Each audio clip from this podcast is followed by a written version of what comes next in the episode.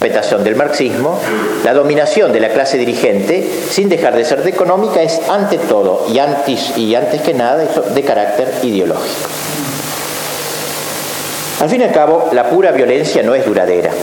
Recientemente se ha escrito que la preocupación didáctica que evidencian muchos marxistas no es algo casual. Desde los tiempos de Clausewitz, es una verdad admitida que la guerra, cualquiera sea la forma que adopte, es en el fondo una cuestión política. El marxismo no ha dejado de expandirse porque comprendió que más que como reflejo de la base material de la sociedad, los cambios sociales se producen cuando las masas son condicionadas intelectualmente a aceptar como buena la nueva concepción del mundo que se les ofrece desde el aparato cultural controlado y puesto al servicio de la revolución. Lo cual no significa que el marxismo haya renunciado a la violencia. La violencia está postulada como un principio doctrinario en el marxismo, al final del manifiesto, y cabalmente asumida por Lenin cuando escribe que el terrorismo es una de las formas de la acción militar que puede ser perfectamente aplicable y hasta indispensable en un momento dado del combate, en un determinado estado de las fuerzas y en determinadas condiciones. Pero a pesar de todo, lo que se consigue por el convencimiento es mucho más efectivo.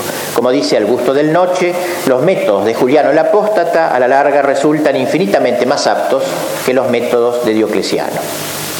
Cortar cabeza directamente. La experiencia histórica sí lo prueba. Gramsci, que como digo es un gran amante de la historia, estudia cómo se formó la sociedad medieval, cómo esa sociedad de pagana se hizo cristiana. Para él es una gran experiencia que le tiene que ser utilísima para sus intentos. La sociedad tradicional cristiana supo llegar a las masas más que a través de la violencia, a través de una lenta impregnación cultural e ideológica fueron los intelectuales y no otros los gestores del grupo, digamos así, hegemónico, los intelectuales. Y así ellos lograron formar lo que Gramsci denomina un bloque histórico. Bloque histórico, lo llama a esto que llegan a formar los intelectuales en cualquier época, por ejemplo en la cristiandad. Emplea esta fórmula de bloque para describir la situación en que se realiza la hegemonía de una clase sobre el conjunto de la sociedad. Bloque histórico. Este, lo expresivo de este término bloque reside en su intuitiva representación de algo firme, sólido, consolidado, sin rendijas, compacto. Pues bien, la argamasa de ese bloque histórico, que es también un bloque ideológico, la argamasa es la ideología.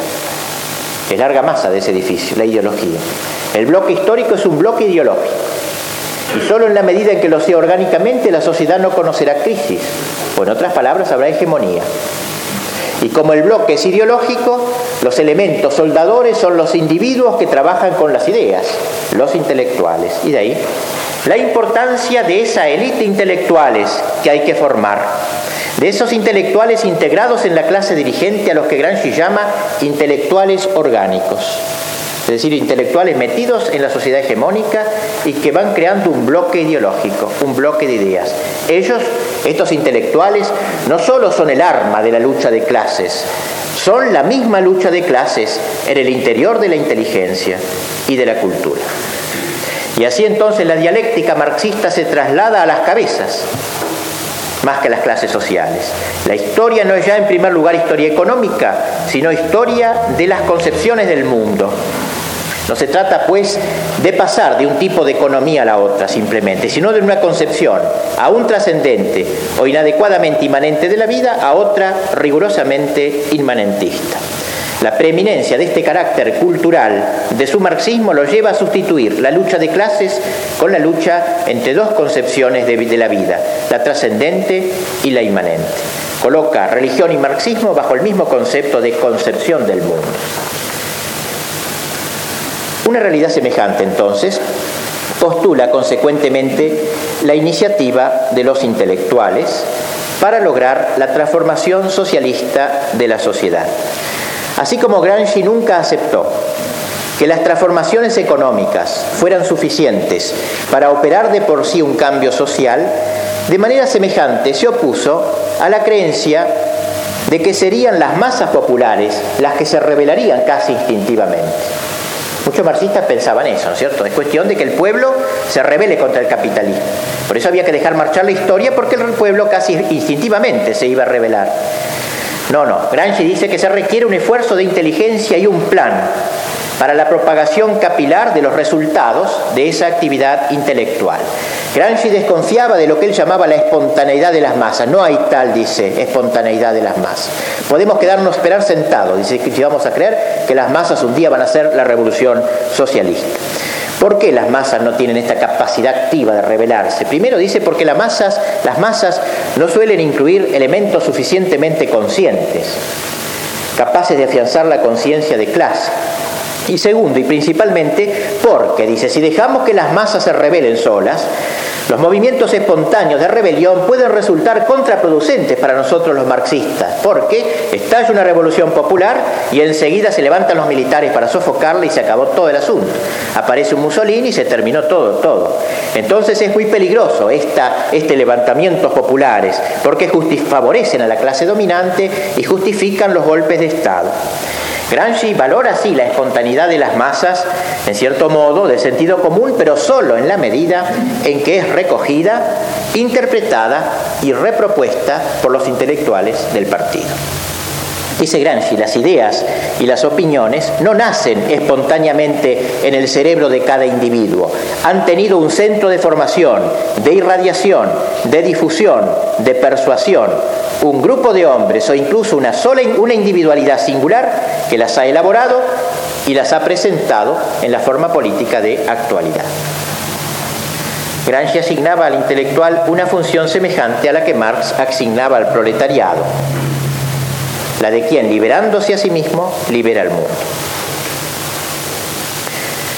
El conocimiento, la cultura, por tanto, dirá Gramsci, no pueden brotar desde abajo, desde las masas. La autoconciencia crítica, dice, significa histórica y políticamente la creación de una élite de intelectuales. Una masa humana no se distingue, no se hace independiente por sí misma sin organizarse, al menos en sentido lato, y no hay organización sin intelectuales, o sea, sin organizadores y dirigentes. Es menester que el aspecto teórico del nexo teoría-práctica se precise concretamente en un grupo de personas especializadas en la elaboración conceptual y filosófica. Ya que hay que cambiar la historia, ya que hay que dirigir toda la masa, ¿eh? no según viejos esquemas, sino innovando, la innovación no puede ser promovida por aquellos que ya están acostumbrados a esto otro. Debe partir de un grupo de hombres selectos, clarividentes, la revolución debe pasar por la mediación de una élite en la cual la concepción implícita en la actividad humana se haya hecho ya conciencia actual, coherente y sistemática, al tiempo que voluntad precisa y resuelta.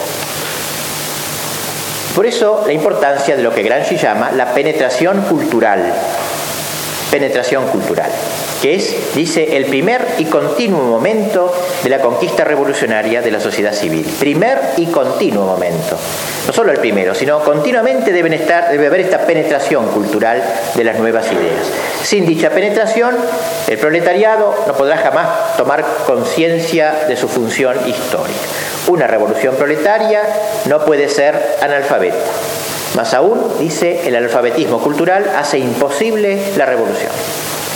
Gramsci concedió siempre una importancia primordial a la ideología, al trabajo lento pero eficaz de las ideas difundidas en la masa. Queda así clara, pues, la importancia de la figura del intelectual.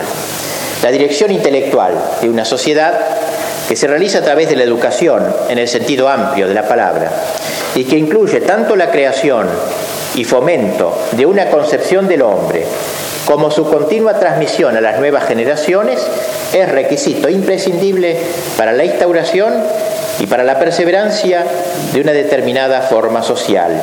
Y lo es también para abatir y sustituir la forma que se quiere reemplazar. Eso y no otra cosa es la revolución. Una revolución que, como se advierte antes que nada, es cultural como el actual sentido común, está impregnado en los valores tradicionales y es tan refractario a la concepción marxista, se percibe la necesidad de que la concepción materialista de la vida vaya llegando poco a poco hasta las últimas rendijas del sentir popular. Una tarea de tal envergadura no se improvisa, tampoco brotará espontáneamente de la masa habrá de ser preparada y llevada a cabo por los trabajadores de las ideas, como dice Marx, por los intelectuales. Sin ellos no será posible revolucionar la sociedad civil, que es, como ya se vio, el único modo de conquistar la sociedad política. La receta de Gramsci es clara, conquistar el mundo de las ideas, que en cada caso serán las ideas del mundo. Parece realmente extraño escuchar de un marxista como Gramsci que las clases populares no sean capaces por sí solas de desechar las ideas de las clases dominantes, de donde la función primordialmente educadora de los intelectuales marxistas. Tal concepción pareciera cubrir un tono marcadamente paternalista, un tono elitista. Para salir al paso de esta objeción, Gramsci recurre a una vieja idea de Marx, el educador ha de ser educado, idea que creo que toma también mucho Freire.